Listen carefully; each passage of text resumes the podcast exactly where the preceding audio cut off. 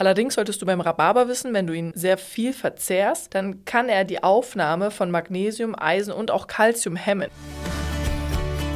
Hallo, schön, dass du wieder eingeschaltet hast zum Vitamoment Podcast, dein Podcast für Ernährung, Gesundheit und Wohlbefinden.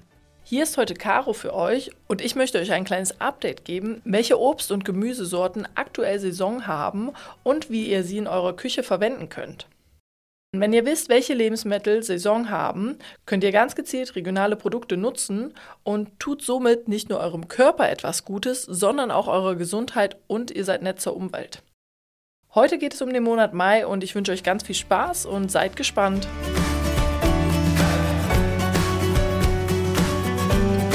Der Monat Mai ist ganz bekannt für seine beginnenden warmen Temperaturen und für eine neue Fülle an regionalen Produkten, die wir in unseren Gärten entdecken können. Und diese möchte ich euch einmal ganz kurz vorstellen und erklären, wie ihr sie verwendet und warum sie denn so gesund sind. Im Mai haben weiterhin Spargel und auch Bärlauchsaison. Diese kommen schon aus dem April und über den Spargel hatten wir sogar eine extra Folge mit der lieben Hanna, die als unsere Spargelexpertin uns ganz viel Wissen vermittelt hat. Also hört dort gerne rein. Zum Bärlauch ist zu sagen, wenn ihr ihn selber pflücken wollt, achtet darauf, dass ihr nicht an die giftigen, gleich aussehenden Pflanzen wie das Maiklöckchen oder die Herbstzeitlosen geratet.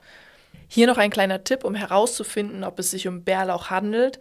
Reibt die Blätter der Pflanze zwischen euren Fingern und riecht daran.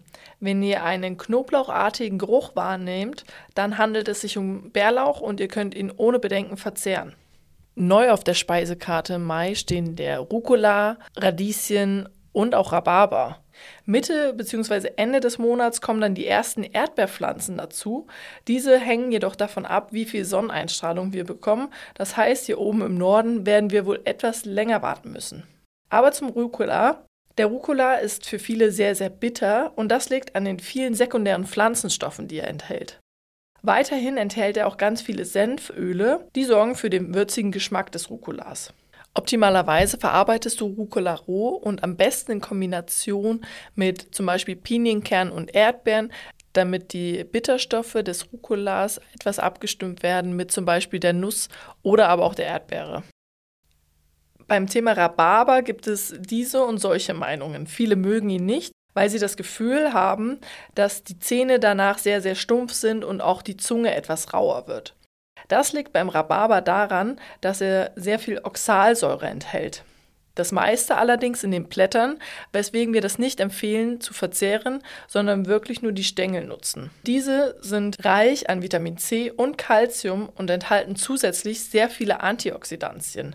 Deswegen ein Superfood aus unserem eigenen Garten. Allerdings solltest du beim Rhabarber wissen, wenn du ihn sehr viel verzehrst, dann kann er die Aufnahme von Magnesium, Eisen und auch Calcium hemmen. Primär wird der Rhabarber als Dessert genutzt, eingekocht mit Apfel als Kompott oder auch Birne, aber auch in Kuchenform findet er sehr, sehr viel Vorliebe. Da könnt ihr auch gerne bei uns in der Vitamoment Rezeptwelt vorbeischauen. Da haben wir auch einige spannende Rezepte zum Thema Rhabarber und wie man ihn am besten verarbeiten kann. Eines der Lieblingsfrüchte der Deutschen sind die Erdbeeren. Und wie gesagt, sie bekommen auch bald Saison. Und was viele nicht wissen, ist, dass sie zu 90 Prozent aus Wasser besteht. Deswegen hat sie sehr, sehr wenige Kalorien, enthält aber eine hohe Menge an Folsäure und Eisen.